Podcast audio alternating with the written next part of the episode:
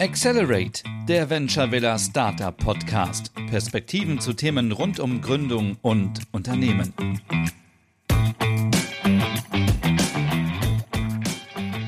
Hallo zusammen bei einer neuen Folge von Accelerate, dem Venture Villa Startup Podcast. Auch heute stellt sich natürlich wieder ein Startup aus unserem Batch 9 vor, und zwar Porn Better. Ich freue mich sehr, heute die Co-Gründerin Luna Heine im Podcast begrüßen zu dürfen. Luna, vielen Dank, dass du dir heute Zeit für das Gespräch nimmst. Der Name Porn Better verrät natürlich schon ein bisschen, worum es bei euch geht, nämlich um Pornos. Magst du den Zuhörenden denn zum Einstieg trotzdem mal erzählen, was genau ihr macht? Ja, sehr gerne, Maike. Ich freue mich auch total, heute dabei zu sein und über die Einladung. Äh, Porn Better ist eine Matching-Plattform für ethischen Porno. Das heißt, wir wollen Menschen, vor allen Dingen queeren Personen und Frauen, einen leichteren, niedrigschwelligeren Zugang zu ethisch produzierter Pornografie bieten. Ja, super wichtiges Thema auf jeden Fall, von dem sich mit Sicherheit einige Leute angesprochen fühlen, die auf der Suche nach ethischem Porno sind und diesen bisher noch nicht so einfach finden. Ihr seid eine Matching-Plattform. Bedeutet das, dass ProduzentInnen von ethisch produzierten Pornos sich bei euch präsentieren können? Also wie genau funktioniert das? Das Konzept von Pornbetter sieht vor, dass wir einerseits eben äh, Seiten listen, das heißt äh, Plattformen oder Websites von ProduzentInnen, die ethische Pornos äh, produzieren oder vermarkten oder sammeln auf ihren jeweiligen Online-Auftritten.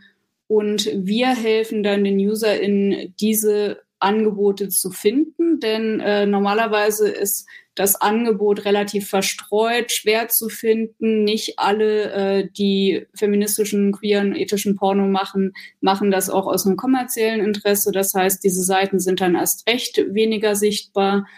Und wir wollen einfach das ein bisschen bündeln, ein bisschen leichter zugänglich machen, dass eben eine Person, die auf der Suche nach solcher Pornografie ist, sich nicht ewig erstmal durchs Netz klicken und dabei schon ordentlich abgeturnt und schlimmstenfalls verstört werden muss. Wer ist denn mit dir zusammen im Gründungsteam und wie seid ihr auf die Idee gekommen, Pornbetter zu gründen?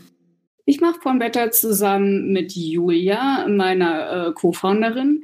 Und die Idee hatte ich letztes Jahr tatsächlich ähm, das geht ein bisschen auf meine Beschäftigung mit dem Thema Porno insgesamt zurück. Ich hatte auch schon mal in Erwägung gezogen, selber Pornos zu drehen, die halt einfach ein bisschen ethischer und cooler sind. Das hat äh, den Hintergrund, dass ich eben auch in der ähm, Videoproduktion tätig bin. Aber den Gedanken habe ich dann verworfen und habe äh, ja dann überlegt, okay, was kann man eigentlich machen, dass Porno der cool ist, also so wie ich äh, coolen Porno definiere, einfach leichter zu finden ist. Und ähm, was fehlt eigentlich, dass der, dass der ja sichtbarer wird. Und dann hatte ich diese Matching-Plattform-Idee. Da fehlte mir dann eigentlich nur noch eine Person, die Lust hat, das mitzudenken, die, Idee mit weiterzuentwickeln. Und da war ich sehr schnell bei Julia, weil Julia eben auch als Akteur in äh, sexueller Bildung, als queere Person äh, ganz hohes Wissen mitbringt und einfach auch äh, meine Werte teilt, was bei so einer Unternehmung das A und O ist. Absolut. Was ist denn aktuell so euer Status quo bei der Gründung und was sind die nächsten Meilensteine, die ihr mit Pornbetter erreichen möchtet? Ja, unser Status quo ist, ähm, du hast es ja aus meiner vorigen Antwort schon ein bisschen entnehmen können, es gibt uns noch nicht so lange als Idee und als Unternehmen. Und ganz klassisch steht jetzt einfach die Gründung vor, dass wir der ganzen Sache eine Geschäftsform geben, äh, dann steht auch bevor, dass wir unsere Landing-Plattform launchen. Die ist jetzt auch gerade schon in Gestaltung. Wir wollen die ersten Rezensionen schreiben. Das muss ich vielleicht noch ganz kurz erläutern, was ich damit meine.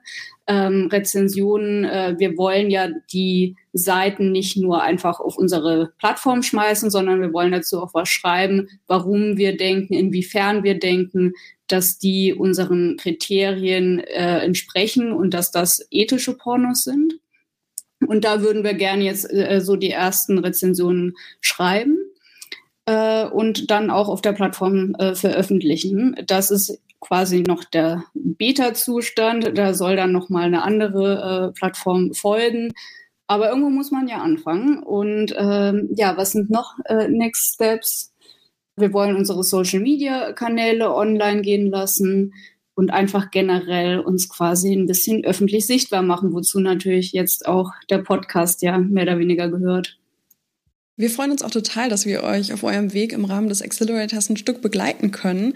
Warum habt ihr euch denn ursprünglich entschieden, euch für Batch 9 zu bewerben und in welchen Bereichen möchtet ihr euch während der 100 Tage besonders weiterentwickeln? Die Geschichte, wie wir zur Venture Villa gefunden haben, ist eigentlich schon eine richtig coole Female Support Bubble Geschichte. Denn ich habe mal äh, über LinkedIn bei einem Event äh, teilgenommen, wo so äh, weibliche Gründungspersonen oder auch queere äh, äh, Gründungspersonen äh, sich vernetzen sollten konnten. Und das habe ich dann auch gemacht mit der Sarah von der Biberei. Und die macht so Low-Code und No-Code-Lösungen und ist total für digitales Empowerment und digitalen Wandel, der auch niedrigschwellig sein soll. Und die meinte dann, oh, ihr habt ja eine super coole Idee, äh, vernetzt euch doch mal mit der Venture Villa, äh, weil die auch äh, total für mehr Frauen in der Gründerszene sind, weil die super doll auf äh, Inklusion und äh, Gleichberechtigung und so weiter setzen. Ja, und das haben wir dann auch gleich gemacht, waren super begeistert von eurem äh, Auftritt und ja, dann wurden wir auch noch ausgewählt. Ich glaube, wir sind in die Venture Villa in diese 100 Tage sehr ergebnisoffen gegangen. Wir waren natürlich total euphorisch, dass die gleich, dass gleich die erste Förderung, äh, für die wir uns bewerben, dann auch klappt und dann so ein riesen ähm, Mentoring und Coaching äh, Aufgebot für uns äh, bereit hatte. Und ich glaube, unser Hauptziel war einfach Struktur in unsere Gedankensammlung zu bringen und auch ein bisschen mehr, ja, handwerkliches, fast äh, Know-how dadurch anzusammeln, dass man einfach weiß, okay, was gehört zu einer Gründung, was muss mitgedacht werden, rechtliche Aspekte, Finanzierungsmöglichkeiten, also all diese ganz praktischen Tipps, die ja wir definitiv auch bekommen haben im Rahmen des sehr, sehr vielfältigen Mentorings. Das zu hören ist natürlich balsam für die Seele. Genauso soll es sein, denn das ist ja unser Ziel, dass wir zu mehr Diversität in der Startup-Szene beitragen können. Und deswegen freut es uns natürlich auch riesig, dass wir so tolle Projekte wie eures für unser Programm gewinnen können. Ich habe noch eine letzte Frage an dich, um die man momentan leider nicht so richtig herumkommt, nämlich inwiefern beeinflusst die Pandemie eure Arbeit? Gibt es da sehr viele Herausforderungen oder kommt ihr mit Remote Work auch super klar? Das ist natürlich äh, ein Thema, was überall mit reinspielt. Äh, aber ich denke, Remote Work hat uns ja ganz viel sogar ermöglicht. Denn bei der Venture Villa wären wir als Leipzigerinnen gar nicht dabei, äh, wenn ihr das nicht auf komplett äh, Remote geswitcht hättet im Batch 9. Und äh, ich muss auch dazu sagen, letztes Jahr war ich so viel zu Hause und drin, dass äh, die kreative oder sagen wir mal dass der Wille zu gründen und überhaupt äh, sich ein neues Projekt zu machen und so weiter schon deutlich dadurch beflügelt wurde, weil ich einfach auch gar nicht so viele andere Möglichkeiten hatte, äh, Möglichkeiten hatte, mich davon abzulenken. Und insofern kann man fast sagen, dass die Pandemie auch ein bisschen ihr Gutes für die Entstehung von Pornbetter hatte. Äh, ja, ansonsten würde ich sagen, Remote Work ist für mich sowieso eine Arbeitsform, die mir sehr gut liegt. Und mit Julia machen wir fast alles online, obwohl wir äh, ja fast direkte Nachbarinnen sind. Und ähm, insofern, ja, kann ich mir das auch weiterhin gut vorstellen und passt ja auch ein bisschen zu dem, was wir machen. Wir machen ja auch ein rein digitales Unternehmen. Das ist auf jeden Fall sehr schön zu hören, dass es auch ein paar positive Aspekte gibt bei all dem, was im letzten Jahr so passiert ist. Luna, vielen Dank, dass du dir heute die Zeit genommen hast, Porn Better vorzustellen. Wir freuen uns sehr, dass ihr bei Batch 9 dabei seid und sind uns sicher, dass wir in Zukunft noch einiges von euch hören werden. Ja, danke dir. Äh, das hat Spaß gemacht und ich freue mich auf die nächsten paar Wochen äh, in der Venture Villa. Mehr über uns erfährst du auf www.venturevilla.de oder auf Facebook, LinkedIn, Twitter und Instagram.